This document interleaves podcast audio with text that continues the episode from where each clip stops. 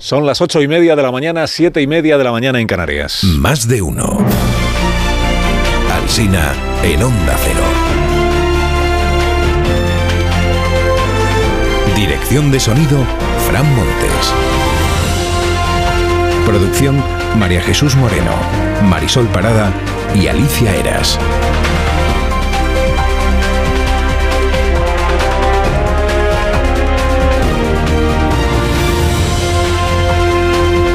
6 de la mañana estamos aquí madrugando como cada día. Estaremos en cadena en más de uno hasta las 12 y 20 minutos de esta mañana, como siempre. Después viene más de uno en cada una de las ciudades donde se emite la programación de Onda Cero. Después a las 2 llega Elena Gijón con las noticias mediodía.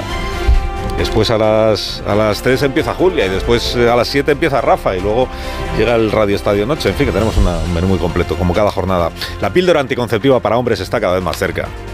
¿En qué consistirá eh, cuando llegue esta píldora para hombres? Pues que te la tomas media hora antes de la eyaculación, media hora, e impide la fecundación durante unas horas. O sea, frena los espermatozoides.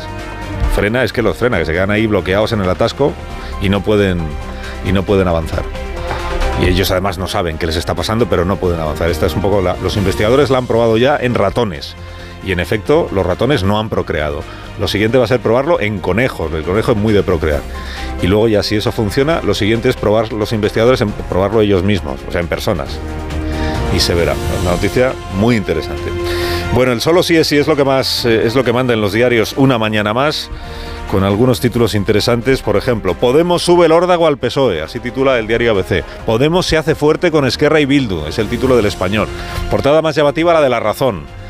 Emboscada feminista de Iglesias a Sánchez. Celada lo llama en su editorial.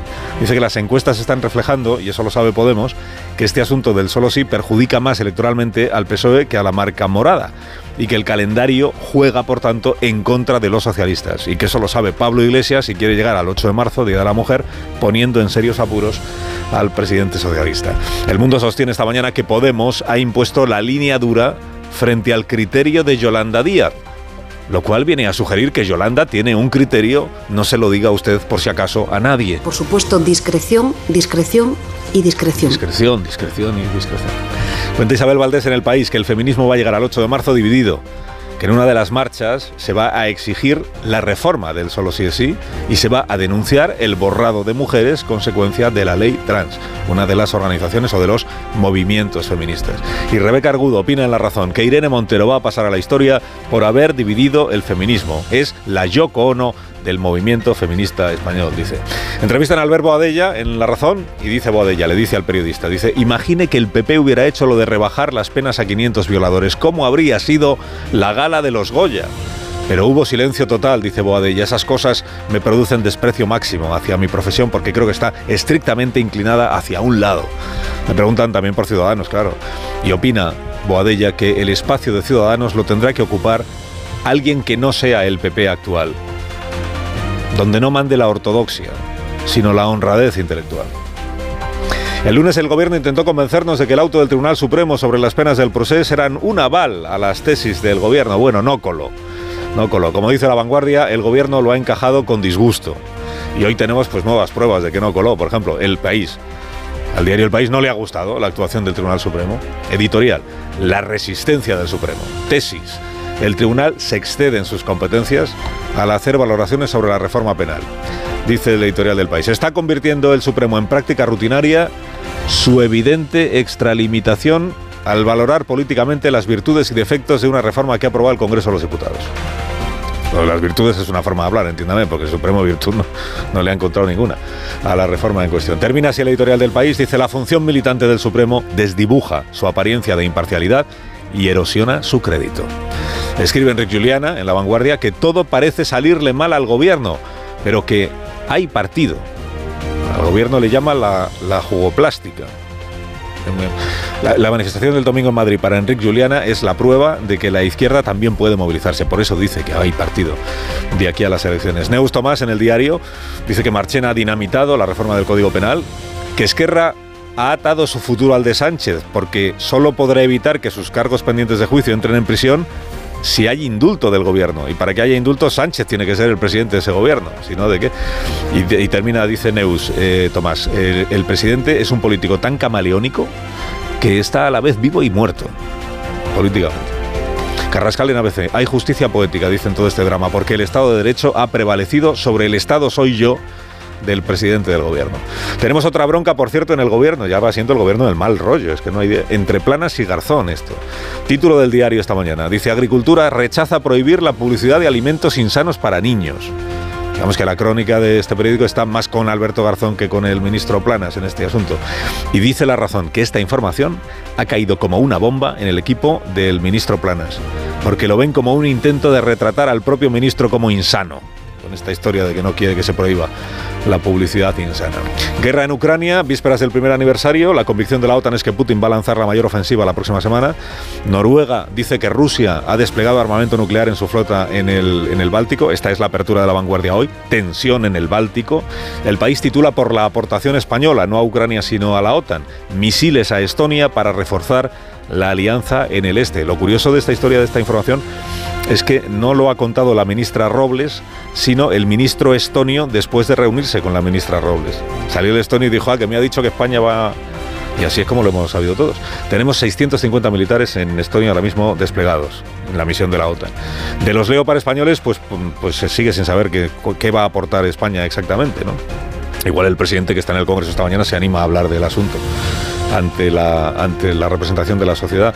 Sobre esto de los Leopard, ayer una cierta confusión se generó porque la ministra hizo una declaración diciendo que vamos a entregar, todavía no se sabe cuándo ni cuántos, pero que vamos a entregar dos a cuatro, Leopards 2 a 4.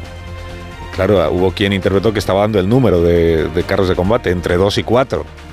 Que, no, es que se llaman así, Leopard 2 a 4 es el nombre técnico y en defensa el, o sea, los que están en, el argot, pues los conocen como los 2 a 4. Bueno, ha dimitido Antonio Cabrales, que usted no sabe quién es, pero yo se lo voy a contar. Mire, fue consejero del Banco de España, pero solo un ratito esta semana. Eh, lo propuso el PP, lo aceptó el PSOE, dicen los populares. Un economista de primera, pero alguien recordó, nada más eh, conocerse su, nombramiento, que se solidarizó en su día con la prófuga Clara Ponsatí, y entonces esto no ha gustado en el PP. Ha habido en el PP quien se ha movido mucho para que esto se trascendiera y al final ha dimitido él. Dice, ¿para qué me voy a meter en este lío? También ha dimitido Juan Bernardo Fuentes, que tampoco sabe usted quién es, pero yo se lo voy a contar. Ha estado representando, era diputado socialista hasta ayer, diputado socialista en el Congreso de los Diputados, por Las Palmas. ¿Por qué ha dimitido? Mire, porque le han detenido a un sobrino. Su sobrino, que se llama Taiset Fuentes, es uno de los imputados por tráfico de influencias en una trama de subvenciones europeas. Fuentes, el sobrino, fue director general de ganadería del gobierno de Canarias. Fuentes el tío fue su predecesor en el mismo cargo. O sea, la Dirección General de Ganadería en Canarias es como cosa de familias, se va de tío a sobrino. A Fuentes tío, que no ha sido detenido ni nada, lo han suspendido de militancia, igual porque el partido sabe algo más de lo que hasta ahora saben los demás. Y al Fuentes sobrino también lo ha suspendido de militancia y resulta que era el candidato a alcalde en Antigua, o sea que se han quedado sin candidato. En fin, más cosas. La apertura del mundo de hoy, que va de crisis. Sangría del comercio. 200, 215 cierres de comercio cada día en nuestro país. Dice que la subida del salario mínimo agrava la situación. Eh, apertura del, del, periódico de Cataluña y del periódico de España. El final de los coches de combustión. 2035, ha dicho el Parlamento de la Unión Europea. Ya no podrán fabricarse ni venderse a partir de esa fecha. Y otros títulos que igual le interesan. Mire, Diario Vasco. El desabastecimiento de medicamentos en las farmacias afecta ya a 500 fármacos. Diario La Rioja. Más de 550 enfermeras riojanas quieren prejubilarse por el cansancio que acumulan. Las provincias. Prohibido poner la lavadora en Valencia o dar gritos desde las 10 de la noche hasta las 8 de la mañana. Una pregunta que se plantea alguien en este periódico esta mañana. Dice, ¿y si por ejemplo el Valencia mete un gol a las 10 y 5 minutos de la noche, ¿se puede gritar para celebrarlo o no se puede? En Menorca lo que están celebrando, algunos al menos, es que la isla tiene nuevo obispo y que es nacido en la isla, que esto no pasaba desde hace 200 años. Y los globos chinos. El caso globos chinos, que digamos que se va dispersando un poco. Estados Unidos apunta, nuevas tesis sobre los objetos voladores, dicen hoy varios periódicos. La nueva tesis es que ni son extraterrestres ni son chinos. Igual ni son globos. Es inevitable el juego de palabras hoy en, muchos diarios. Esto de los globos se desinflan o el caso se deshincha. Porque probablemente son globos comerciales, ha dicho Estados Unidos, globos comerciales que el viento lleva de aquí para allá. Son globos que se usan en eventos de marcas, en conciertos y en promociones en las playas. A este paso, la Fuerza Aérea estadounidense acabará derribando los balones de Nivea.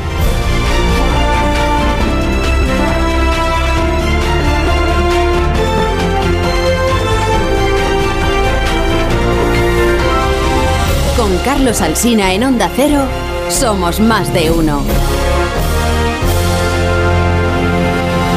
Si usted tiene problemas para dormir o se despierta a medianoche o después de medianoche, Dormimax de Bio3. ¿Problemas de sueño? ¿Te cuesta dormir? ¿Te despiertas a medianoche? Dormimax, la solución eficaz y segura para un sueño reparador. Dormimax, comprimido bicapa, capa 1 con melatonina y triptófano, efecto inmediato para conciliar el sueño y capa 2 con valeriana, melisa y amapola, acción prolongada para evitar despertares nocturnos. Dormimax contribuye a disminuir el tiempo necesario para conciliar el sueño. Dormimax, de Laboratorios Bio 3. 50 años de experiencia en tu farmacia.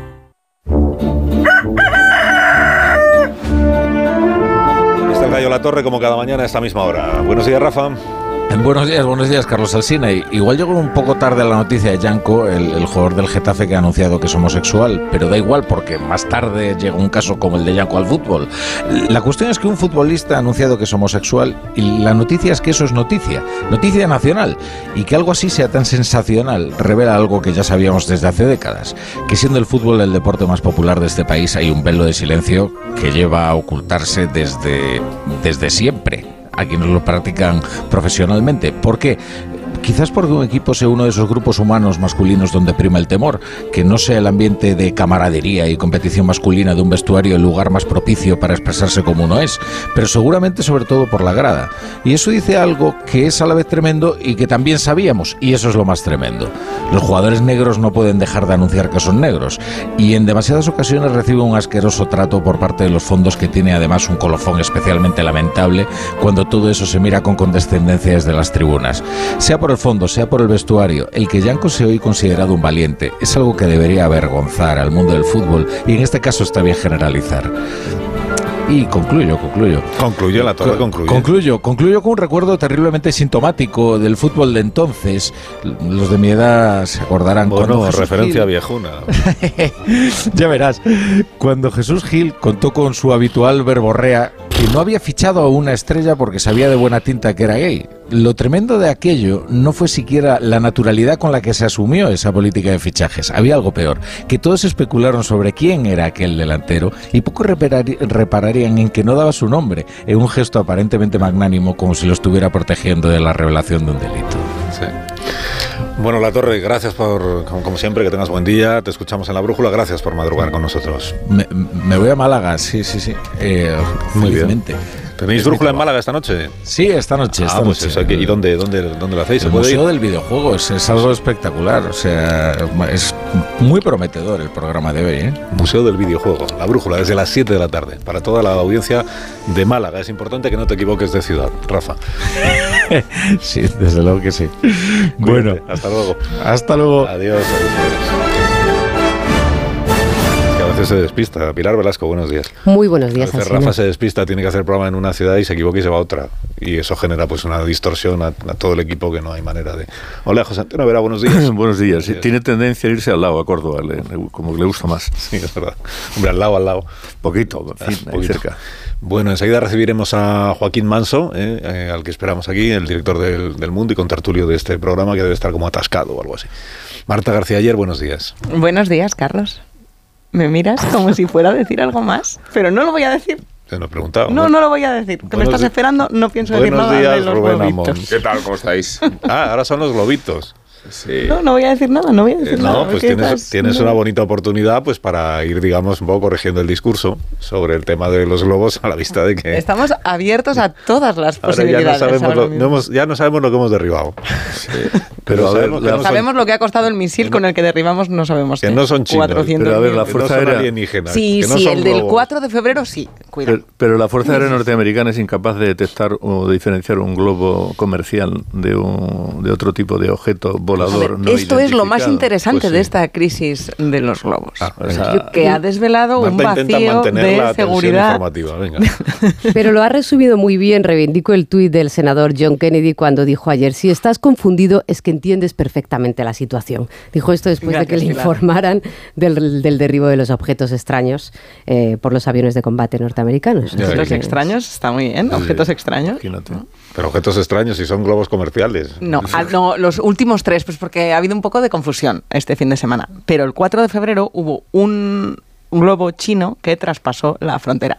Y ni confirmo ni desmiento que el Washington Post está diciendo que en realidad todo puede ser parte de un error y fue el viento el que trajo el globo chino, que eso sí era un globo y si era chino, al espacio aéreo eh, ¿Cómo que americano. Y esta es la parte interesante. ¿Cómo que ni confirmo ni desmiento? El Bueno, Washington vale, puedo Post confirmar que el Washington Post dice que probablemente efectivamente ese globo un chino tema meteorológico. no es que el régimen chino lo hubiera hecho llegar justamente donde lo derribaron este en... Eh, de, de Alaska a North Carolina. fue, Ah, este ¿no? es el de este fin Creo que sí, el de- no, el, no, el primero, el que derribaron este- es el que estaba en, este estaba en California o por ahí. o- que Montana, entonces- Montana. Montana, eh, pues anda que dice como Córdoba y Málaga, Montana en California, que dice el que dice el Washington Post dilo, dilo como es, Marta, ¿no? Ni el Washington Post lo que está diciendo es probablemente este globo que fue derribado, en realidad el régimen chino no tenía constancia ni de dónde estaba y desde luego no habían, no lo habían puesto ellos ahí, sino que el viento lo había ido llevando, llevando, arrastrando. Y esto es lo más interesante de esta crisis. había aparecido allí, Que o sea tú que- me niegas. Hay una manera de espiar más rara que tienen los chinos. Dicen, tenemos un globo espiando, no sabemos dónde. Pero los chinos nunca han dicho que estuvieran espiando y se han dicho que han estaban- negado, era un, info- un globo de que captaba información meteorológica. Es lo que dicen ellos, ¿eh?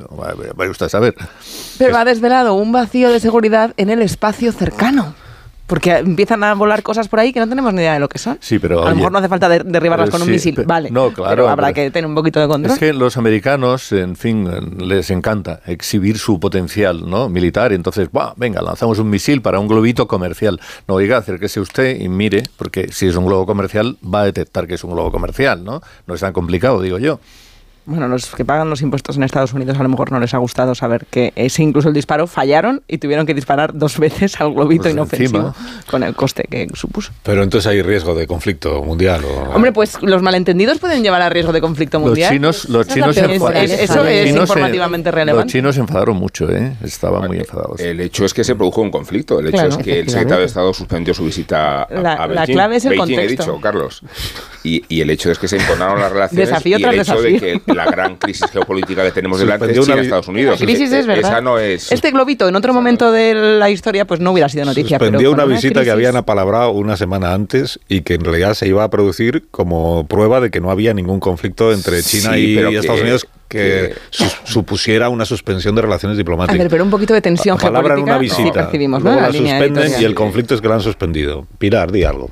Lo que digo es que la moraleja más preocupante es que un posible error puede llevar a, un momento de tensión geopolítico importante como este de China y Estados Unidos, con consecuencias, porque ¿quién dice que no eh, aumenta la tensión nacional en Estados Unidos y no se bloquean relaciones comerciales, eh, internacionales y estamos en lo que dice el Washington Post, que era un error del viento, que efectivamente la- el, el globo captaba imágenes eh, del tiempo, que nos podemos meter en un lío por errores diplomáticos o de inteligencia. Esto ya pasaba en la Guerra Fría. Sois muy generosos todos con el gobierno de los Estados Unidos en esta historia. O sea, esto pasa en España. Lleva un mes que no está muy fino, es verdad. Como aparece con un las globo en, cartas Espa- bomba. aparece un globo en España y dice el, presidente del gobierno destrúyase y entonces van allí unos cazas del ejército español y, y destruyen el globo Vale, que contado Y- así. y- no pues esto es lo que ha pasado allí así. destruyen el globo y entonces dice pero qué globo era y dicen lo estamos mirando Dice, pero es de los chinos seguro que sí Dice, y, y ha, ha habido más entonces el ejército español des- derriba tres globos más y luego sale la ministra de defensa y dice eran globos comerciales Era un globo de Nivea, ¿no? sí era un Con globo de cuatro, Nivea. con Y la- cuatro A2. Y la risa y el choteo Y es- sale, y vamos, estamos aquí las fronteras. poniendo al gobierno a caldo desde el primer día, pero como lo ha Sí. hecho Joe Biden, es una cuestión, es que era un conflicto internacional. Pero si no sabía ni lo que... Bueno, un minuto, ¿me dais un minuto? A lo mejor tenías razón. Vamos a dejarlo aquí. Arta ya dice globitos y a lo mejor tenía razón. O sea, es una manera que le honra, por otra que no parte. entiendo por qué... de ir, como diría la vanguardia hoy, deshinchando, el, deshinchando el tema. Me dais un minuto, enseguida estamos en el Congreso, que va a haber sesión de control esta mañana, y antes os, os preguntaré eh, cómo veis el asunto del, del PSOE y Podemos, que mm, casi tres semanas después ya de que el presidente se hartara y dijera esto hay que resolverlo, pues está la situación más empantanada que nunca, porque Podemos ya ha demostrado que no está por la labor de rendir la plaza en esta historia, digamos, y además con la alianza de Podemos con Esquerra, con Bildu, con Más País, para decirle al PSOE, tanta prisa ahora no tiene sentido. Así que vamos a irlo viendo con calma. ¿eh? Por ejemplo, con calma para el 8 de marzo, que tampoco es un día cualquiera para que este asunto se debata y se vote en el Congreso de los Diputados. Un minuto. Hola Joaquín Manso, bienvenido. Un minuto y ahora mismo lo comentamos. Más de uno en Onda Cero. Carlos Alsina. Más de uno en Onda Cero.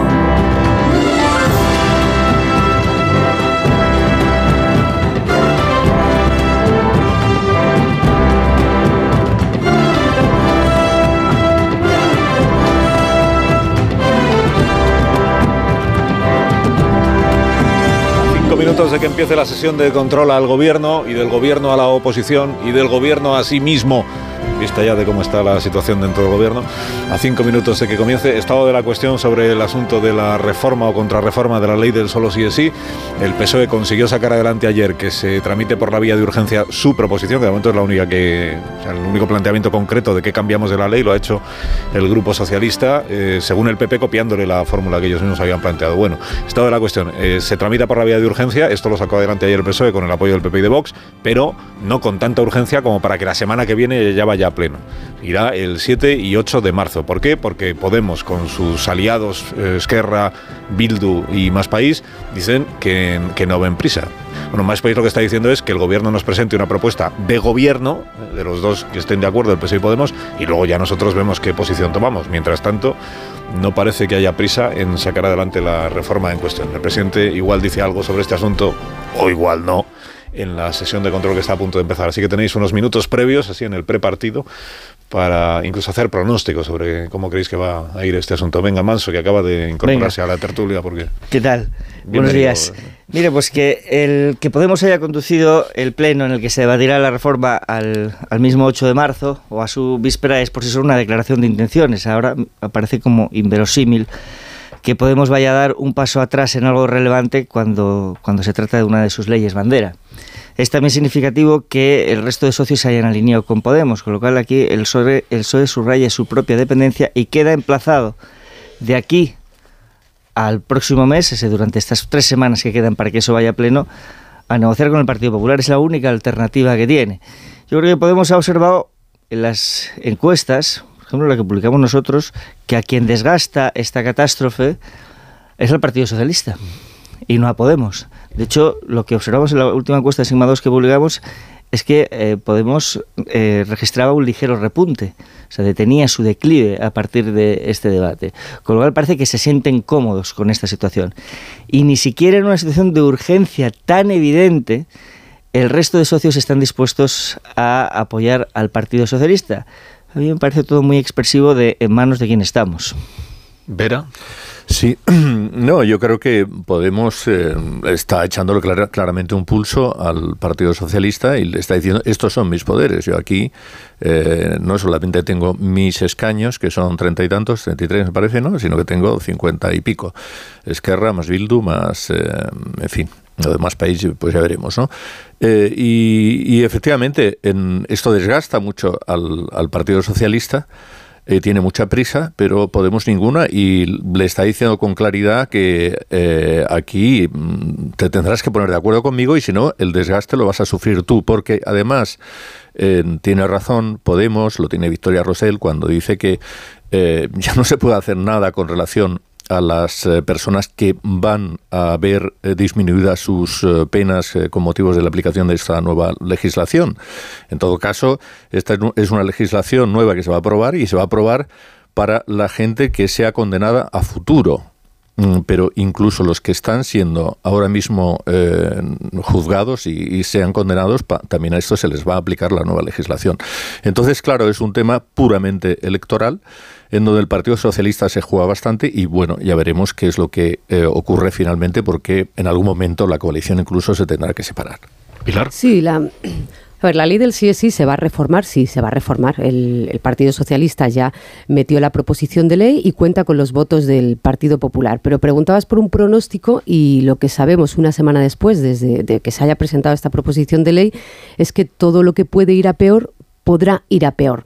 Eh, lo que la fotografía fija es que al final Podemos, y esto no lo preveía el PSOE la semana pasada, al final tiene la unidad del resto de partidos del bloque de investidura. Y esto no estaba previsto cuando se presenta la proposición eh, de ley. Esquerra Republicana. Eh, lo ha verbalizado explícitamente, más país, bueno, pues con el tono de esa tercera vía, de más país, más diplomáticamente, apostando porque vaya un acuerdo de, gobierno, eh, pero Podemos al final ha ganado en lo fundamental, que es ganar tiempo y alargar lo que es la, la, batalla por lo fundamental, y es que no quieren reformar la ley como quiere hacerlo el Partido Socialista. Este debate que se dé el 7 de marzo a 24 horas del, del 8M hace mucho daño a la coalición. Eh, viniendo además como venimos de muchos debates eh, de debates feministas en el seno de la coalición. Decía Ángeles Álvarez, eh, en este tema no estamos en, la ley trans, ha habido una batalla campal, la, hemos presenciado todas. Eh, en el tema de la ley del CSI estamos de acuerdo en lo fundamental, en mantener ese consentimiento en el, en el centro de la ley. Lo que ocurre es que la discusión va a ser tremenda a 24 horas del 8M. Vamos a escuchar a Cucamarra, el comienzo de la sesión de control al Gracias, gobierno. Presidenta. Y seguimos Señor Sánchez, eliminar el delito de sedición y abaratar la malversación le ha salido fatal. No nos ha homologado con ningún país europeo. Ha desprotegido al Estado, como le ha sentenciado por unanimidad el Tribunal Supremo. Y es que además no ha conseguido ni contentar tan siquiera a sus socios independentistas. Por otro lado, ayer se cumplían tres meses de la primera rebaja de penas a un delincuente sexual por la aplicación de su ley del CSI. Una chapuza que desprotege a las mujeres y a los menores y que usted sigue sin solucionar.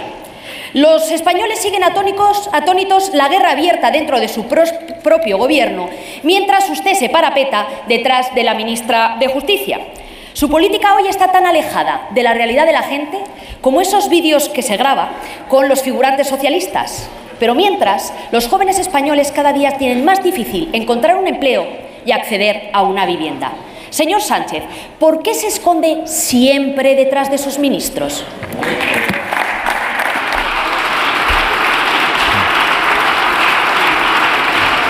Con el Supremo la señora Gamarra y luego se fue a la crisis económica y termina con la pregunta que aparece formulada en, el, la agenda del gobierno. señoría, usted me pregunta lo mismo que la semana pasada y le respondo lo mismo que la semana pasada. Aquí estoy, dando la cara. Soy el presidente del gobierno que más veces ha comparecido en el Congreso de los Diputados y en el Senado para desgracia de su líder.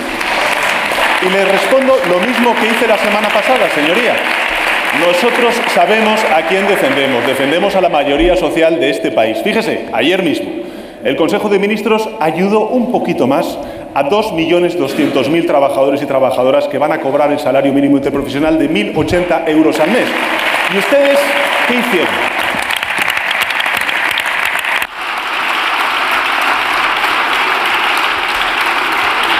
¿Ustedes qué hicieron? Señora Sánchez. Sí, señor Sánchez, usted me contesta lo mismo que la semana pasada, pero es que fíjese, justo hace una semana había 415 delincuentes sexuales que se habían beneficiado de su ley. Y hoy, como mínimo, son 520, 105 más en tan solo siete días. Uno de ellos, el violador del portal El Lugo, y usted no hace absolutamente nada. Sus urgencias nada tienen que ver con las urgencias de los españoles. Tanta prisa para eliminar el delito de sedición y desproteger al Estado y tanta parsimonia para mitigar los efectos más perniciosos de su ley del solo sí es sí. Sus prioridades políticas quedan retratadas por sus leyes. Mire, en diciembre, mientras ya se acumulaban las rebajas de penas a los agresores sexuales, usted estaba a otra cosa. Estaba a eliminar el delito de sedición para contentar a sus socios independentistas. Tardó menos de cinco semanas. Pero es que ya lleva cuatro meses perdidos con la ley del solo sí es sí.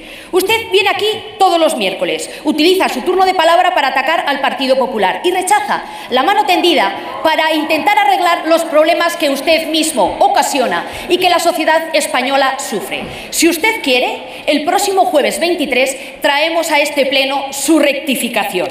Señor Sánchez, para proteger... Muchas gracias, Se le acabó el tiempo, señora señora Gamarra. Gamarra. Voy adelantando que la inflación del mes de enero definitiva queda en el 5,9% en lugar del 5,8% que fue el dato provisional, una décima más arriba. Y por tanto el dato definitivo es que ha subido dos décimas en enero la inflación general, la subyacente presidente 7,5. del Ahora lo comentamos. Gracias, eh, señora presidenta. Eh, señoría, nosotros gobernamos para la mayoría de este país. Gobernamos para la mayoría de este país y esas son nuestras prioridades, gobernar para la gente de a pie, no como ustedes que defienden a las élites a las que sirven. Sí, se ríen ustedes, señoría. Fíjese, este es un gobierno que ha aprobado una ley de igualdad salarial. Ayer hubo un informe eh, que se publicó por parte de comisiones obreras que decía que había reducido a, a mínimos históricos la brecha salarial entre hombres y mujeres. Y ustedes votaron en contra de esa ley, señorías. Ustedes han votado en contra de la regularización de las pensiones conforme al IPC han votado en contra bueno, no solamente han votado en contra de eh, aprobar un impuesto a las grandes entidades energéticas, a las grandes entidades financieras, a las grandes fortunas de este país, sino que ayer conocimos que además del Gobierno Autonómico de Madrid y también el Gobierno Autonómico de Andalucía han recurrido ante Tribunal Constitucional este impuesto a las grandes fortunas, señoría. Eh, ustedes, señoría, mm, mientras este gobierno lo que hace es reforzar, por ejemplo, el Sistema Nacional de Salud, mil millones de euros a la atención primaria en el año 2022 y en el año 2023, lo que hacen donde gobiernan es recortar y derivar a la sanidad privada a muchos de los pacientes de los territorios en donde gobiernan. No solamente eso, señoría.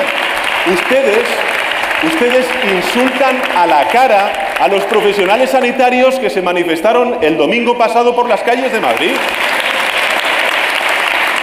Señoría, mire, señoría,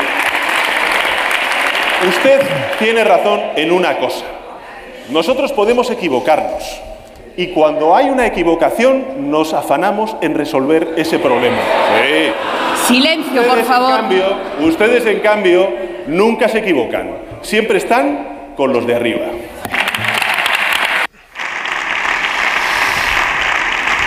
Ese abonado del presidente a lo de los de arriba y los de abajo, que no es una serie de televisión eh, que veía Rafa La Torre, porque es antigua, sino es una fórmula que puso en circulación la casta, aquello que decía Pedro eh, Pablo Iglesias eh, cuando aún llevaba coleta. Ahora es el festín de los de arriba. El festín de los de arriba. Bueno, eh, lo más parecido que, que hemos escuchado hasta este momento, no me atrevo a decir a una autocrítica claro del presidente respecto de la ley del solo sí es sí, que era el motivo de la pregunta de Cuca Gamarra y que el presidente es un ¿Y por tema que esquiva si todo lo que puede. Lo más parecido que hemos escuchado en autocrítica es esto de eh, podemos, podemos, podemos cometer errores y en ese caso los eh, intentamos, Nos afanamos. nos afanamos en solucionarlos. Podemos. O sea que ni, ni siquiera es un reconocimiento de un error, es una posibilidad de que algo así haya ocurrido sin que se sepa nunca exactamente quién es el responsable del, del error en cuestión. Bueno, está la señora eh, Nogueras de Junts per Cataluña. Mientras eh, sigue haciendo la pregunta, si queréis comentar algo de lo que ya hemos escuchado, pues este es el momento de hacerlo. Bueno, ha eludido, más allá de ese pequeño comentario, responder sobre la ley del, del sí es decir, ese no, no ha hecho ni el más mínimo comentario. Cuando él dice nos afanamos, bueno, pues habría que echar cuentas de cuánto tiempo tardó en derogarse la sedición desde que se planteó la reforma y cuánto tiempo va a tardar en, reformarse la ley del sí desde que se planteó la reforma. Y vamos a ver que es mucho más tiempo.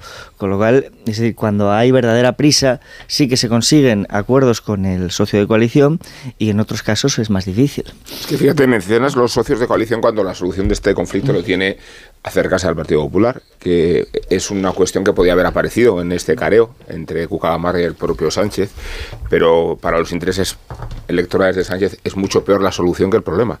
Si se trata, en realidad, de, de poner en marcha una iniciativa parlamentaria que beneficia a la sociedad en su conjunto y que requeriría el consenso como lo hay del Partido Popular. O sea, que Sánchez se plantee renunciar al apoyo del PP, aunque no pueda hacerlo, porque le perjudica electoralmente, es una situación aberrante. Si tenemos en consideración la importancia de la iniciativa parlamentaria que se quiere llevar a término. Claro, es que tiene que aclarar, entre las muchas cosas que no ha aclar- ha aclarado el presidente del gobierno, es ese error que ya parecen reconocer la reforma, ¿qué error es el que soluciona? Eh, es, para evitar las consecuencias que está teniendo en la, en la sociedad y en las rebajas de penas, porque hay 4.000 presos de este tipo eh, que son susceptibles de que se les revisen las penas y ya sabemos que cualquier reforma no puede ser retroactiva, entonces eso no lo cambiaría. Es para calmar una alarma social, es para calmar eh, la pérdida de votos, como decías antes, Carlos, o es para lo que se quiere salvaguardar es la coalición, porque son intereses contrapuestos. Ahí hay tres, tres asuntos y depende de cómo se haga la reforma, pues perjudica o beneficia a cada una de las cosas. Eh, lo que beneficia a la coalición no es lo que puede beneficiar a los votos y desde luego no es lo que repercute en, los cambios sociales que puede tener esta reforma. Y, y, son contradictorios entre sí, porque un apoyo del PP sería bienvenido y el gobierno debería estar contento de recibir esos votos si fuera porque esta reforma de la ley va a ser buena para la sociedad. ¿Qué más da quien te la apoye mientras la saques adelante si lo que quieres es transmitir calma a los ciudadanos?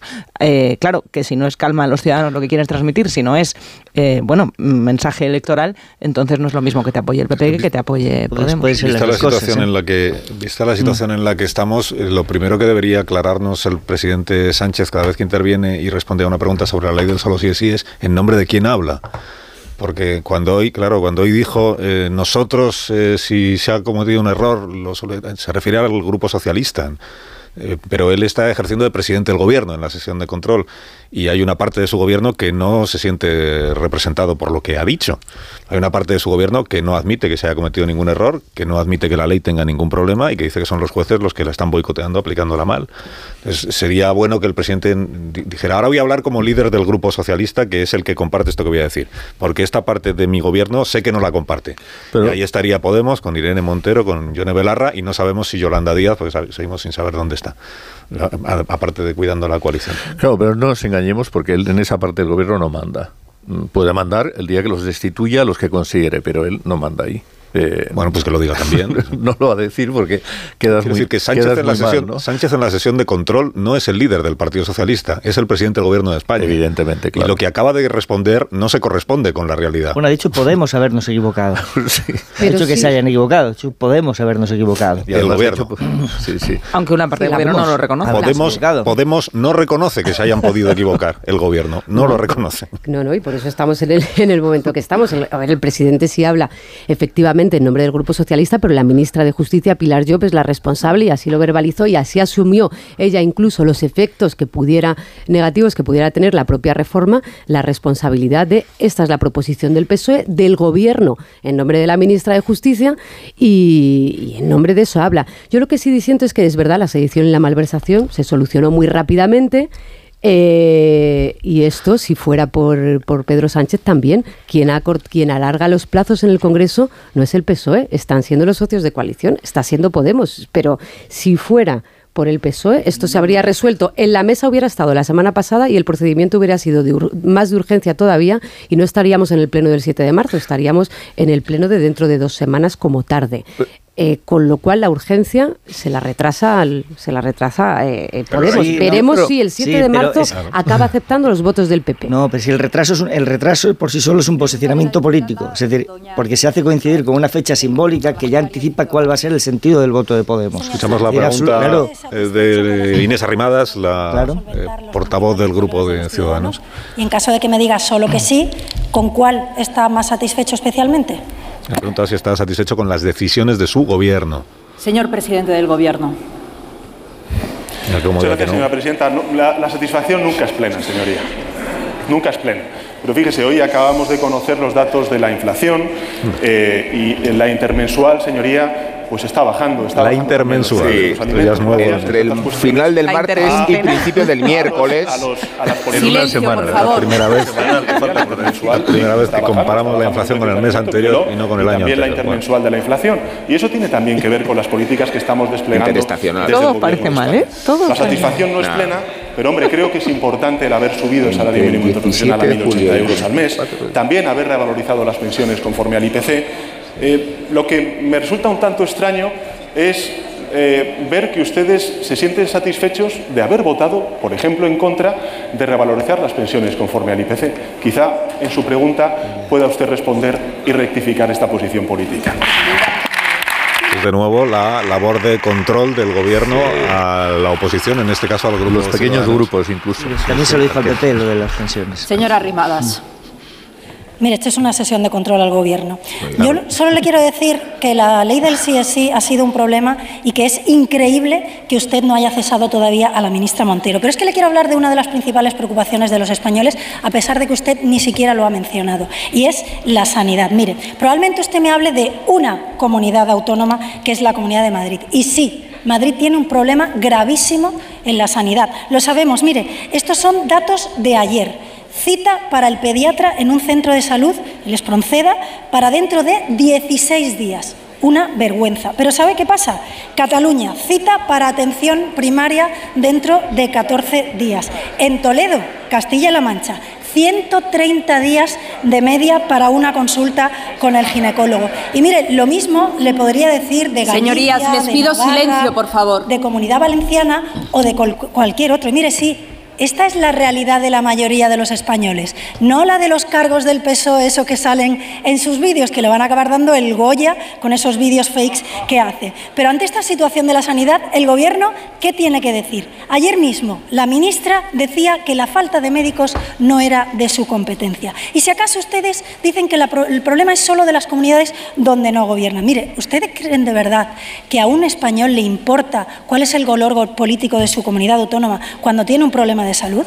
Ante esta situación tan grave, Sí, el gobierno tiene que tomar cartas en el asunto. Silencio, Y por si a usted le preocupa la sanidad de los españoles, recentralicen las competencias que sean necesarias para garantizar un buen servicio sanitario en toda España. Sí, sí, para que las familias tengan acceso a un pediatra en tiempo razonable, por supuesto, para que no haya mejor tratamiento para el cáncer en una comunidad autónoma que en otra, por supuesto, para que no haya éxodo masivo de médicos, por supuesto. Y no significa que las comunidades autónomas no puedan tener también competencias en sanidad. Significa que ustedes tienen que ejercer las suyas. Y miren, para su gobierno esto es irrelevante y la mejor prueba de ello es que no hemos tenido ministros de sanidad. Hemos tenido candidatos haciendo campaña electoral con el dinero de todos los Muchas gracias, señora Rimadas.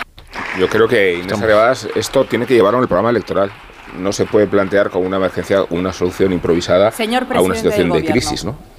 Sí, señora el cambio de competencias de sanitarias. las Bueno, el- la, la competencia sobre coordinación y modernización del sistema sanitario corresponde al Ministerio de Sanidad. Está hablando de competencias pues no- centralizadas. no hace falta recentralizar nada para llevar a cabo la, la reforma a la que se refiere.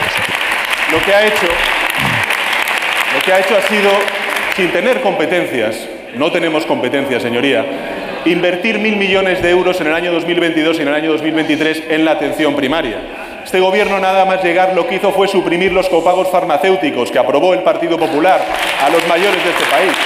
Este gobierno lo que ha hecho ha sido, señorías, poner 800 millones de euros para la compra de equipamiento de alta tecnología que va a ayudar a los profesionales sanitarios al desempeño de su trabajo y a reducir las listas de espera. Señorías, nosotros apostamos por la sanidad pública, gratuita y universal, no como aquellos gobiernos que ustedes han apuntalado en muchos territorios de nuestro país. Silencio, por Pero favor. en todo caso, señorías, tengo que darle mi opinión personal sobre la situación de su partido. Fíjese, sí, sí. Tengo que darle, dice, que como si fuera una obligación. como han acabado. Porque hubo mucha gente que creyó en ustedes, que creyó que ustedes iban a traer la regeneración, la renovación política en nuestro país, que iban a contribuir a, a un crecimiento económico combinado también con la justicia el social. mundo al revés. Lo que no se merece Esto lo tenía preparado y lo tenía que soltar, a las que depositaron su confianza en su partido es que usted haya convertido su voz en una coartada de la ultraderecha y mucho menos en el triste eco de la ultraderecha. Responder a la pregunta de qué hace el gobierno por eh, mejorar la situación de la sanidad pública, pues el presidente se siente en la obligación de dar su opinión sobre cómo ciudadanos es la voz de la ultraderecha. Es que se siente en la obligación que la cumpla, eso es importante. Bueno, eh, sigue la sesión de control. Me permitís un instante, Ignacio Rodríguez Burgos. Buenos días.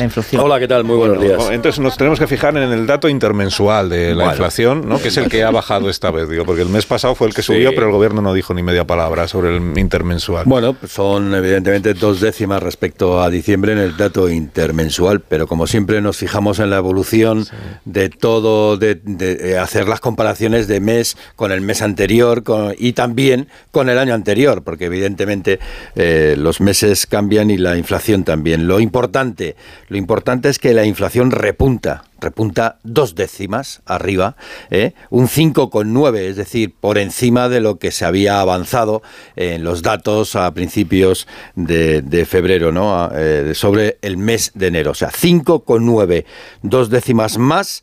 La inflación subyacente está ahí en el 7,5%, que es un dato que para que os hagáis una idea, en este país nunca ha habido una inflación subyacente en el 7,5% desde 1986.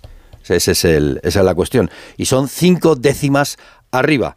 Los alimentos, que es lo que realmente está preocupando en los últimos tiempos, lo de la, en la cesta de la compra, pues los alimentos en un año suben un 15,4%, en tasa, en tasa intermensual bajan cuatro décimas, en tasa interanual 15,4, hay una ligerísima moderación. Es el primer mes, hay que recordarlo, que este mes de enero es el primer mes donde entra en vigor la rebaja del IVA de los alimentos mm, básicos, como por ejemplo la eliminación del IVA del 4% y la rebaja en aceite y pastas del, del 10 al 5, pues el 15,4 es la evolución de la, carestía de los alimentos en el año. Economía destaca precisamente que una caída de 1,6% en los alimentos donde se ha bajado el IVA. ¿eh? Daros cuenta que la bajada del IVA es del 4% en los alimentos básicos, de 5% en los alimentos como aceites y pastas. Y eso se refleja en los precios en una caída del 1,6. Bajan frutas, leches, huevos, legumbres, también el aceite de oliva y también eh, las pastas. Eh, baja también la electricidad. ¿eh? La electricidad también hay una caída considerable. ¿Y qué es lo que sube? Pues sube sobre todo el transporte, un 5,6%. ¿Por qué? Por los carburantes, por, porque se ha acabado la bonificación en gasolinas y gasóleo y eso pues se refleja en las estaciones de, de servicio. También sube el vestido y el calzado, 3,6% arriba. Y eso que a pesar de que enero es una temporada de rebajas, pero la temporada de rebajas de este año pues ha sido menos potente que la de las temporadas de años anteriores. Y hay que apuntar una cuestión importante, los cambios metodológicos a la hora de calcular eh, el IPC en el mes de enero. Por ejemplo, es la primera vez que se introduce en el mercado libre de electricidad, nunca se había introducido, eso también influye. Y dos, baja el peso de los alimentos y también el peso de la vivienda a la hora de calcular el global de la inflación. Lo que no sé si, em, eh, si se ha introducido también el criterio de la tarifa eh, libre del gas, porque una de las cosas que está pasando ahora, Mm. está viendo mucho run run, es que hay gente que está pagando cuatro veces más por el gas, ¿eh? los que están en el mercado libre, la tarifa libre, que los que están Están en regular. Cuatro veces más. Hay gente que el año pasado pagaba 200 euros, está pagando 900, que es una barbaridad. Y eso no sé si efectivamente está ahí metido o no, ¿sabes? Bueno, eh, todos los años hay modificaciones en la metodología porque el IPC, la lo que intenta el Instituto Nacional de Estadística es adaptar la compra, los hábitos de consumo de las familias a lo que es la realidad de ese momento, ¿no? Y por eso esos cambios. Aquí lo que se ha introducido es el- la cuestión de, la, de los mercados eh, libre de electricidad que hasta ahora no estaba, pero habrá más cambios, eso es evidente, porque eh, como tú bien dices, eh, hubo un incremento increíble de coste del gas en el mercado libre, que se ha pasado de, de 200 a 900 euros en algunas familias. Eh, hubo un atasco tremendo, que hay que recordarlo, a la hora de trasvasar eh, contratos del gas, de contratos del mercado libre a la TUR, al mercado regulado. ¿eh? Y ahí hubo un atasco tremendo que después hubo, bueno, la Comisión de la Competencia mm, tuvo que mm, presionar a las compañías para que agilizaran ese trasvaso, eh, trasvase de, contratos y ahí está. Eh, lo importante, 5,9% la inflación eh, general, en la interanual, 7,5% la subyacente, que esto lo que te indica es que la inflación tiene eh, más estructural de lo que parece. Y sí, hay una rebaja en los alimentos que tienen que ver con la rebaja del IVA y en cambio pues suben las gasolinas y sube, sube el vestido y el calzado. Eh, gracias, Ignacio Rodríguez Burgos. Nada, hasta ahora. Y ha bajado la intermensual, no vaya a decir gobernador, es que usted no, nunca, nunca cuentan la intermensual. Claro, no damos buenas noticias. Siempre estamos con, con, lo mismo. Una pausa tengo que hacer. Son las 9 y 24, una, una, una, hora menos en Canarias. Enseguida volvemos al Congreso y le pregunto a Juan de Dios Colmenero si, además de lo que hemos escuchado en el comienzo de la sesión de control, hay alguna otra manifestación interesante que hayan hecho los dirigentes políticos diputados del Congreso antes de iniciar esta sesión. Ahora volvemos.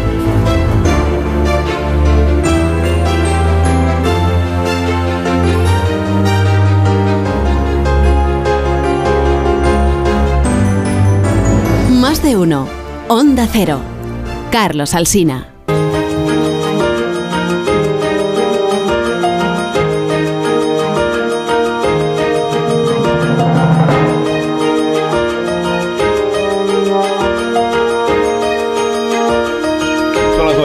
Son las ocho y media de la mañana en las Islas Canarias. Estamos en tertulia con Pilar Velasco, Joaquín Manso, José Antonio Vera, Amón y García ayer y Juan de Dios Colmenero desde el Congreso me pide paso porque quiere contarnos todo lo que se ha escuchado antes de que empezara la sesión de control. O sea, eh, se habrán referido sobre todo, entiendo, los diputados que hayan querido hablar esta mañana con periodistas a la polémica, a la controversia respecto de la no reforma, de momento no reforma de la ley del solo sí es sí.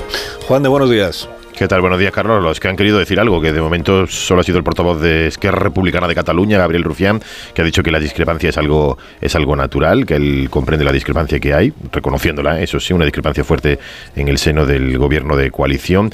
Yo soy defensor, ha dicho, defensor de la cultura de la coalición. Esto es algo parecido a lo que viene diciendo Yolanda Díaz, lo de defender por encima de todo la coalición. Pues no será la que, que tenían no... con Junts por Cataluña en el gobierno autonómico. Perdón. Sí, efectivamente, efectivamente. Perdón. Y que no soy y que no soy ministro y como no soy ministro, pues no estoy en las negociaciones, ¿no? Eh, Entonces, las negociaciones parece ser que la están llevando el gobierno. Se está confundiendo aquí lo de que el gobierno traiga algo conjunto cuando no es un proyecto de ley lo que se va a traer, es una proposición de ley que precisamente la, plantean los grupos los grupos parlamentarios, ¿no? Esquerra y Bildu, luego Fuentes de Esquerra sigue decía, Esquerra y Bildu en esto van de la mano eh, eh, y, y, lo que van, de momento lo que están diciendo es que se traiga un acuerdo entre PSOE y Podemos, y, pero están más cerca de los postulados ahora mismo de Irene Montero y de Unidos Podemos que los de que los de la reforma que ha traído el, Grupo Socialista. Por eso quieren cualquier tipo de enmienda a esa a esa reforma y prefieren prefieren que no haya de momento acuerdo o que no haya de momento rectificación ni reforma antes de que la apoye el Partido Popular. Esto es algo que, que, parece que le sale urticaria a determinados grupos parlamentarios que eh, el hecho de intentar y buscan evitar el apoyo de, del Partido Popular a esta, a esta reforma de la ley. Se ha intentado también, Carlos, se ha intentado preguntar, a ver si nos decía algo más, la vicepresidenta Yolanda Díaz cuando entraba en el hemiciclo y, y no, no, no ha sido posible. De momento nos remitimos a lo que dijo ayer desde la mesa del Consejo de Ministros, acuerdo, acuerdo, acuerdo, discreción, discreción y discreción. Eh, gracias, Juan. De, si hubiera alguna novedad, pues ya sabes que aquí estamos. La negociación, por lo que sabemos, cuando dice Rufián, la negociación entre los ministros, mmm, hay la parte socialista. La negociación está encomendada a Félix Bolaños, que estuvo el otro día en, en, este programa. Félix Bolaños y María Jesús Montero, es lo que se dijo la semana pasada. Y por parte de Podemos, se entiende que la negociación la sigue llevando Irene Montero. Seguramente a la parte socialista del gobierno le hubiera agradado más tener en la otra parte a Yolanda Díaz para poder negociar con Yolanda Díaz, que parece que es más eh, sencillo en esta materia. Pero pero no, Podemos ha dicho que si hay que negociar algo, la ministra de Igualdad, que es quien ha impulsado esta ley. Y ahí es donde las dificultades pues parece que son crecientes ¿eh? para llegar a algún yo, tipo yo de creo acuerdo. que son imposibles mm. ya, es decir, lo, lo defiende Irene Montero porque es un patrimonio político personal suyo personal de la, de la, de la, de la, de la principal líder de lo que es Podemos. Y la condición que imponen esto del consentimiento del centro, que lo que implica es que la gradación racional de las conductas no se aplica a partir de la violencia o la intimidación, lo que hace es imposible cualquier reforma. Y una vez que lo han llevado a la víspera del 8 de marzo, yo creo que la declaración de intenciones es clara. O sea, Podemos no va a reformar la ley. La única vía que tiene el Partido Socialista de aquí a entonces es negociar con el Partido Popular. Por eso lo inteligente sería, si alguno de los portavoces de los grupos de la oposición me está escuchando, que alguien eh, aprovechara su turno de palabra, una vez que el presidente del gobierno ha dicho ah, eh, hemos podido cometer un error y lo tenemos que resolver, que alguien le preguntara a la ministra de Igualdad si se siente reflejada en las palabras que ha dicho el presidente en nombre de todo el gobierno Porque sabemos que no es así, sabemos que no es así. Y por eso no hay negociación posible o, o factible. A mí- A mí no me parece eh, tan, tan extraño, bueno, me parece oportuno, de hecho, que Yolanda Díaz o Íñigo Rejón estén no queriendo echar más leña al fuego en este momento. Entiendo que estarán haciendo su trabajo mm, por otro lado, que su postura, aunque no la estén haciendo pública, sí la estarán eh, trabajando para intentar eh, fortalecer un acuerdo, porque anteponer el interés partidista y electoral al sacar adelante mm, pues la reforma si es lo oportuno o la defensa de la ley tal cual está si Podemos es capaz de transmitir esa, esa posición eh, pues antepondría el interés de mejorar la vida de los ciudadanos, que es una cosa que tanto repiten, a los intereses partidistas, pero, mm, Pero no. no. es muy sostenible, ya, no es muy sostenible en el tiempo. Estoy de acuerdo que no es muy sostenible en el tiempo, que tarde o temprano tendrán que retratarse, pero ahora Marta. mismo falta más gente mm, no queriendo sembrar cizaña.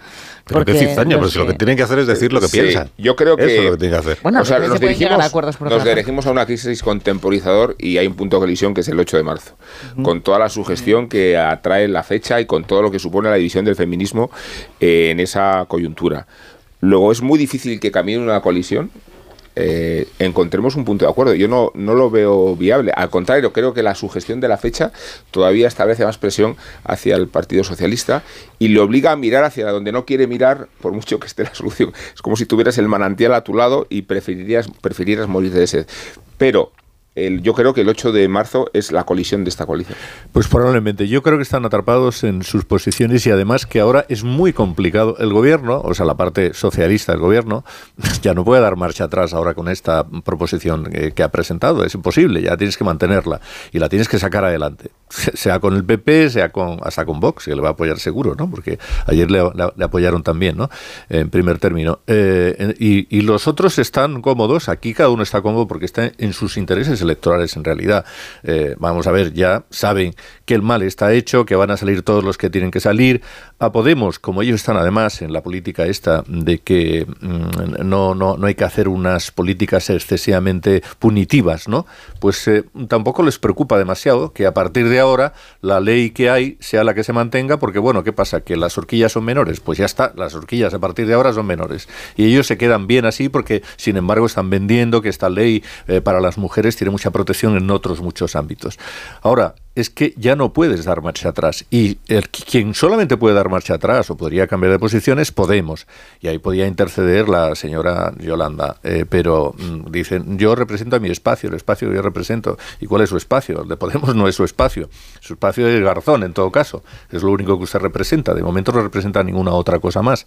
Entonces, eh, yo lo veo francamente complicado. No le interesa a Podemos y además Podemos ya está también eh, con el marcador electoral y por tanto, pues van a tirar para adelante y vaya usted a saber si efectivamente cara al 8 de marzo esto no implosiona. ¿no? Yo- Pilar. Dos semanas dan para, dan para mucho y yo creo que el Partido Socialista sí, de hecho, se ha movido la ministra de, de Justicia, Pilar Jobs, del esta es la proposición de ley, no hemos encontrado otra solución, a las últimas declaraciones de, oye, esta es la que tenemos, esta es la más segura para nosotros, pero estamos abiertos a una solución técnica. Digo que dos semanas dan eh, para mucho porque el PSOE ahora mismo también tiene la presión, de alguna manera, no solo de Podemos, sino de, como decíamos ¿Pero qué antes, solución habría de todos, moverse, eh, Pilar? es una solución técnica y lo que sí admiten las dos partes es que se está en busca de una solución técnica eh, con el consentimiento en el eje. Un trampantojo, no, una solución técnica para que no ocurra con la nueva ley eh, que se bajen penas eh, hay con ciertos de- delitos. Solo hay una manera, que es, que es que, la- que las Eso es lo conductas que se está gradúen debatiendo. en función de la violencia. Eso es lo que solo hay- no hay que otra manera. puede haber un debate. No si no, hay ni- Podemos. si no Claro. hay otra manera. está. Vamos a ver al PSOE con el Partido Popular seguramente porque no van a retirar la propuesta y si hay otra manera, otra fórmula técnica Ya vamos a otro desastre de ley. Quiero decir, si buscan otra manera, van a- vamos a ir a otro desastre de ley. O sea, porque el problema que tiene la actual ley ya no es No. tanto que se bajen las penas, sino que no hay manera de distinguir entre conductas más graves y menos graves. Ese es el problema que tiene la Pero, ley perdóname actualmente. Una, una pregunta muy tonta, pero eh, no llevan cuatro meses Claro, buscando es esa que manera. no la la hay. Y, y vamos Cuatro meses buscando esa manera Claro, y no la han no encontrado la hay. y por eso estamos en la situación en la que Hay estamos. propuestas, según Podemos, que han puesto sobre la mesa y que no conocemos a día de hoy. Aquí llegó a decir Echenique que iban por la sexta, por la... Sí, dijo que había seis. Que no conocemos, que como bien seis. dice Pilar, ¿verdad? No, no, no las conocemos, Conocemos no la del han Ministerio de. Justicia, no conocemos Y cuando les más. preguntas cuáles son esas cinco propuestas técnicas, no conocemos el detalle a día de hoy. Entonces podrían llegar a contarnos que lo que no han sido capaces de ver, pues tampoco debe haber muchas maneras de, de escribir códigos penales, yo no sé mucho de eso, pero lo que no han sido capaces de encontrar en cuatro meses y pico, lo van a encontrar en las dos semanas que quedan hasta el hasta la votación o debate de la proposición lo que no se puede socialista. permitir el Partido Socialista es volver a reformar en falso la ley. Es decir, el desastre para el Partido Socialista aquí, ahora, en este momento, es trasladar antes de las elecciones de mayo que no es capaz de restablecer la seguridad jurídica porque las personas con las que ha venido gobernando se lo impiden. Eso es un mensaje desastroso hacia el ciudadano para un partido vertebrador del sistema como el Partido Socialista. Por eso insisto en que sí se va a reformar la ley. O sea, yo creo que ya no hay ninguna duda. Esa, ese escenario de que se va a retirar la proposición, de que el No, PSOE da marcha atrás, en es que eso no lo absoluto. puede hacer. el- En absoluto. ¿Cómo, es- ¿cómo vas a hacer eso? Es Pero en el caso de que salga adelante la proposición con los votos del PP y de Vox, porque Podemos dice que no, Esquerra dice como Podemos dice que no, yo tampoco, Bildu dice que no, con el PNV igual sí. PNV igual sí. Entonces pongamos ese escenario. Sale adelante la proposición del eh, Grupo Socialista con el apoyo del PNV, uno de los nuestros, y con el apoyo del PP y de Vox, que no lo son. ¿Y qué, ¿Y qué pasa después? La ley queda reformada, podemos, estar, eh, podemos empezar a decir el, PP, el PSOE se ha aliado con la derecha y con la ultraderecha. y a no sí sé qué.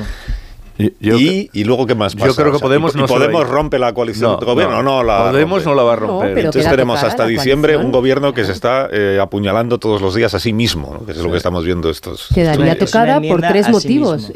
Eh, primero, porque porque Yolanda Díaz no habría conseguido ese objetivo de la tercera vía, se queda en un, en un sitio entre Podemos rompiendo con el PSOE, porque van a seguir diciendo que el consentimiento ha, ha- ha desaparecido de la ley, y ese es un mensaje muy dañino, eh, muy dañino para la propia ley, y, y porque, claro, la, la batalla campal dialéctica se Pero, permanecería pero ese ahí. es un recurso, ¿sabes? Eh, argumenta- un argumento simplemente porque no es verdad. En, ningún momento. Yo creo que no es verdad, Es que no es verdad, en ningún momento es que el problema no está en el consentimiento. Por, eso es un- una estrategia de discurso que tiene Podemos, pues para quedar bien. El problema está realmente en el tema de las horquillas, en el tema de los años. Ahí es donde está el problema. Yo creo que sí que, que sí que el consentimiento tiene un, un- buen Pero- debate, pero es- que el no, consentimiento tiene un debate, está pero que es que reforzado nadie en lo esta pone en- ley. en tela de claro, juicio, que, que ¿sabes? tiene una visión mucho más completa en esta ley y que la reforma del Partido Socialista, si te vas a la del PP, es muy parecida, Hay un- creo que no lo tocas. Hay un punto medio que no es ni la ruptura de la coalición para las bravas ni el, el statu quo, que es la, la remodelación de gobierno pendiente que pasa que puede hacerla en llegar marzo en un momento a marzo a- oportunista, pues como se espera de este de- gobierno. Sí, sí, puede la ser la manera electoral. de la manera de lanzar los mensajes que el presidente considere oportunos a Pero- través de esa reforma. pero yo creo que. Podemos de ninguna manera en ningún momento se va a ir del gobierno. La única opción que hay para que se haga esto es esa remodelación esto de sí, gobierno. Esto sí. O sea, aquí la única forma de ruptura es que el presidente del gobierno en esa remodelación o en otra diga, pues la señora Montero queda destituida. Lo que pasa es que para eso tiene que dar tiempo al proyecto de Yolanda Díaz a tomar cuerpo. Y el acuerdo de coalición es que Yolanda Díaz eh, es semanas. quien es la responsable de cesar o no a los ministros de, Claro. de, su, de, su car- de su- sus cinco ministros. Es decir, Pedro Sánchez no puede cesar a. Entonces no sería una ruptura de la coalición si siguen en el gobierno Garzón y Díaz, siempre y cuando, claro, mm, habrá otras muchas cosas a la Sí, izquierda lo de la izquierda que salten. sí. un escenario desastroso. Claro, lo que Eh, pasa es Pero que- es que- un es- un pero el que hay ahora un mismo que también es desastroso. Que refuerza el, oiga, usted va a mantener las elecciones a diciembre. Es que efectivamente cuando Yolanda Díaz apuesta por esta tercera vía es porque el otro escenario es Pero tener dentro del gobierno a, a una ministra o dos ministras diciendo que el gobierno está del lado de Vox tampoco es sostenible. Efectivamente. No, Y entonces me decís que Yolanda Díaz en todo esto, porque yo tengo un cierto interés por saber qué posición, qué, crit- qué criterio tiene, ya que no quiere manifestar su posición. ¿Qué criterio tiene?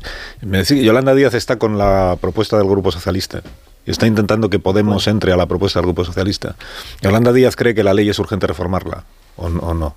O cree que está bien como está.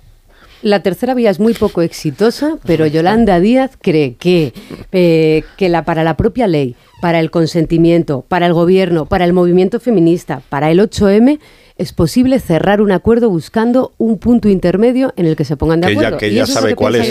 Ella sabe cuál es el punto No, es que no intermedio, porque entonces no entiendo por qué no han llegado a un acuerdo Podemos ya. lo plantea como una cuestión conceptual, no como una cuestión gradual. Es Por lo tanto, es imposible llegar a un acuerdo, o sea, porque lo que plantea Podemos Claro, es un maximalismo.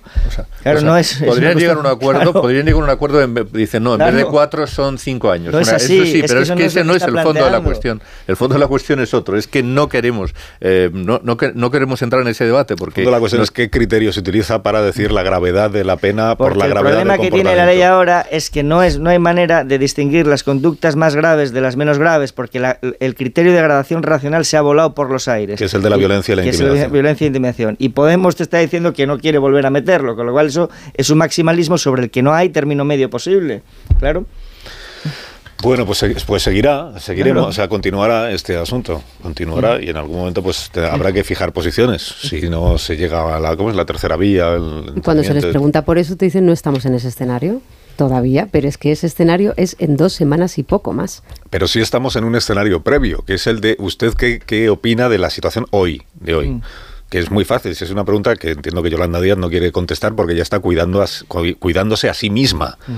También la coalición, pero cuidando. Bueno, pero si es un pero la pregunta es muy sencilla: es ¿usted cree que es urgente reformar esta ley del solo si es sí o no?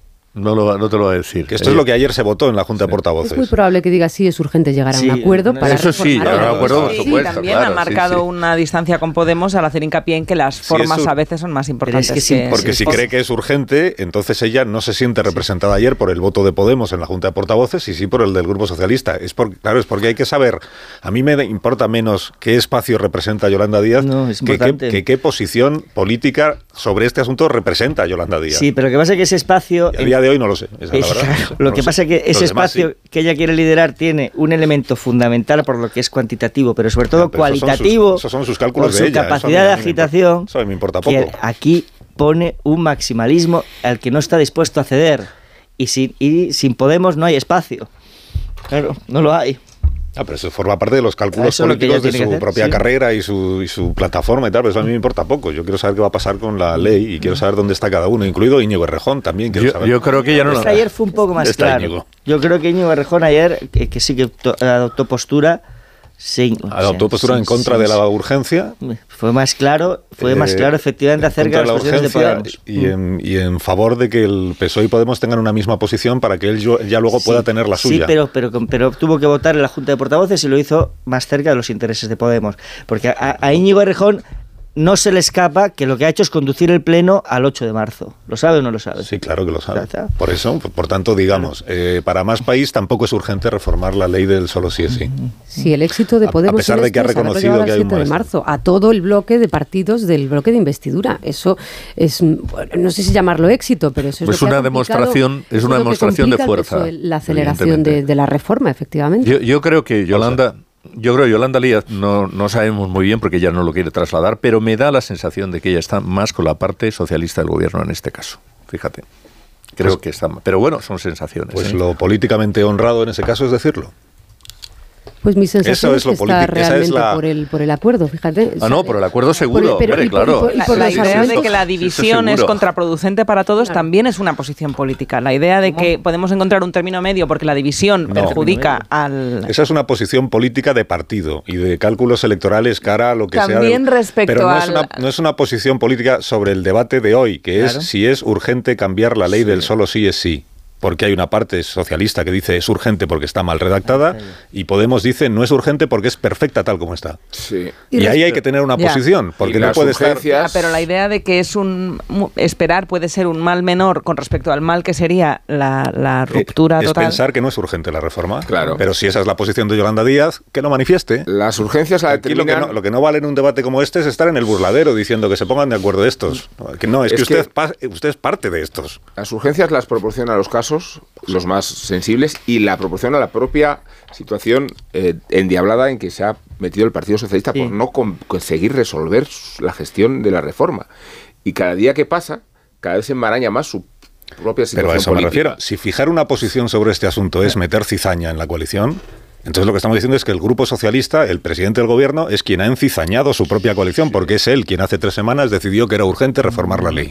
Él. Quien planteó, quien planteó un orden o quien planteó un golpe de En mano. vista de que no se ponían de acuerdo la pensando que ministra se de iban a Justicia y la ministra de Igualdad. Y no se plegaron, lo cual se ha subrayado su debilidad. Y Claro. respecto a Yolanda Díaz, antes has dicho tú, Rubén, una cosa que está bien, que es el- el- la fortaleza simbólica y emocional que tiene el 8 de marzo. Es muy difícil que Yolanda Díaz llegue a esa fecha sin posicionarse. Es absolutamente imposible. Pero- por la fortaleza que tiene la fecha. Pero ¿Es su así? posicionamiento es que no solo político de la coalición, es un posicionamiento feminista, no es baladí el mensaje de que no se puede llegar al 8 de marzo. O sea, cuando dice que hay una ruptura, que no puede haber una ruptura, es que llegar al 8 de marzo con eh, las posiciones feministas divididas es muy doloroso para el propio movimiento Divididas feminista. otra vez. Divididas otra vez, efectivamente, y en esta en un tema tan serio y tan sensible como una ley que han sacado adelante, que han estado años trabajando, que es una ley estrella del gobierno, que es una ley necesaria, y van a llegar al 8 es de marzo catástrofe de ley. con Claro. dos mensajes distintos. Pues eso sí es una posición y no es una solo posición electoralista, es una posición feminista. No, y además... Pausa. Tengo que hacer una pausa, de verdad, que no podemos Venga. seguir discutiendo sobre este asunto, que es que me empeño yo en que discutáis.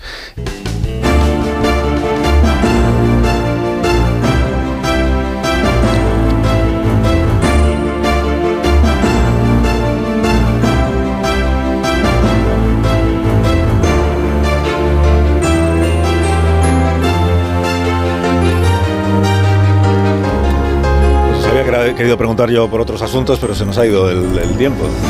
Yo quería preguntaros eh, si sabéis algo más sobre el señor Cabrales, este que ha sido consejero del Banco de España Me 10 parece minutos. eso, ¿eh? 10 minutos. A mí también. Es el que uno que un acuerdo entre el, el que ha habido entre el, el, Para uno que hay, ¿no?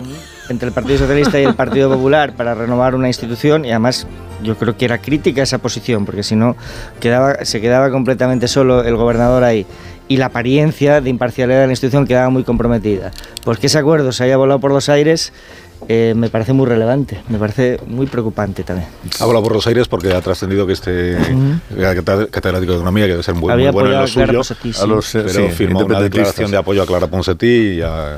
Pero ahí, bueno, ahí quizás el Partido Popular no, o no tenía toda la información cuando pues se aposta por él, ¿no? En, en- en el apaño, en el arreglo al que llegaron con el gobierno, o bien eh, no tenía toda la información, o cuando han visto todo lo que había, pues se han apresurado y le han apretado un poco al hombre que, la verdad, no estaba muy consistente, en el, porque en cuanto ha recibido la primera crítica se ha quitado en medio, ¿no? Pero a mí eso me parece sintomático. Estando de acuerdo con Manso, que es muy relevante este, este cese, recogía precisamente tu periódico que Cabrales temía un serial en los medios que no ha querido soportar.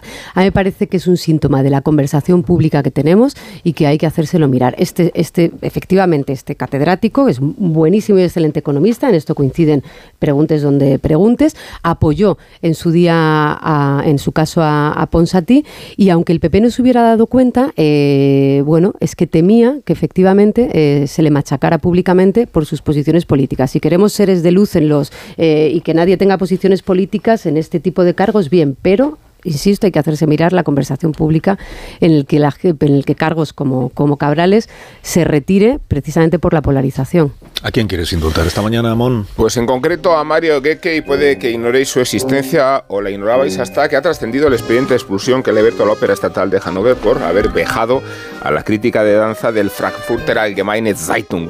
Y no solo con gestos de violencia explícita, sino con un plan detallado de vejación y de dramaturgia que incluía el esparcimiento de cagarrutas de perro. Mario Gueque se la restregó a Viver Huster por el rostro y la insultó con todos los epítetos que podráis imaginar.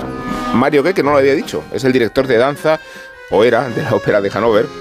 Digamos que arrojar mierda a un crítico es el sueño prohibido de cualquier cineasta, de cualquier novelista, de cualquier cantante, y Gueque se ha inmolado por todos ellos, como si fuera una catarsis escatológica, un psicodrama, devolver los excrementos que Vive Huster arrojaba sobre los espectáculos de la ópera de Hannover. De hecho, Goethe acusaba a la crítica del Frankfurter de haber perjudicado la asistencia de los espectadores y de haber boicoteado las creaciones que se estrenaban en el teatro germano. La más extrema de todas no ha acontecido en el escenario, sino en el vestíbulo. Goethe ha mandado a la mierda a Hustler y merece nuestra reprobación, claro. Pero también entendemos a quienes se pondrían una camiseta con una serigrafía solidaria. Je suis Mario Goethe. Es Callahan para estas personas que se van marchando, Marisol. Porque todos sabemos que Callahan además está profundamente comprometida con la protección del medio ambiente, por eso apuesta firmemente por el desarrollo sostenible. Callahan, con huella de carbono cero, utiliza energía 100% renovable. Lo puedes encontrar en la- a la venta en las mejores zapaterías y en callahan.es. Adiós Vera, adiós Manso, adiós Velasco, Gracias. adiós García. Ayer, adiós Amor. Pasa mañana es viernes. Adiós, Carlos.